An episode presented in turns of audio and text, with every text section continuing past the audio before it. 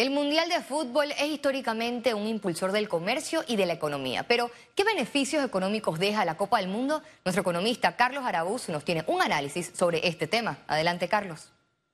Gracias, Valeria. No hay evento deportivo, o quizás humano, que despierte las pasiones que genera la Copa Mundial de Fútbol, organizada desde el año 1930 por la Federación Internacional de Fútbol Asociado FIFA.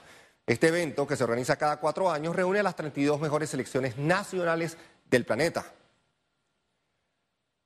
Este año 2022, el Mundial es en Qatar, polémica selección considerando la cuestionada trayectoria en materia de derechos humanos que ha reportado dicho país, pero entendible cuando entramos en el análisis de la FIFA Economía. Muchos criticaron la posición de la FIFA cuando en el año 2010 adjudicó a Qatar los derechos para organizar el evento. Todo tipo de situaciones comprometedoras han salido a la palestra pública, incluyendo supuestas muertes de inmigrantes que aportaron sus vidas para completar la construcción de los estadios. El movimiento por despertar conciencia sobre los derechos humanos de la comunidad LGBTQ tocó el Mundial de Fútbol, cuando varios equipos querían jugar con los brazaletes de capitanes celebrando la bandera arcoíris de la igualdad. El negocio de la FIFA Economía es complejo y pocas organizaciones tienen el poder que tiene la FIFA. Organizar una Copa del Mundo se traduce en miles, miles de millones de dólares en patrocinios, en turismo, en inversión en infraestructura, en promociones de productos, en fin, el negocio es grande. El Mundial será visto por 5 mil millones de personas. El Super Bowl multiplicado 50 veces.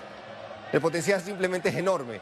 El ingreso total para FIFA debe traducirse en aproximadamente 4.700 millones de dólares. Parece que cualquier escándalo posible ha quedado atrás.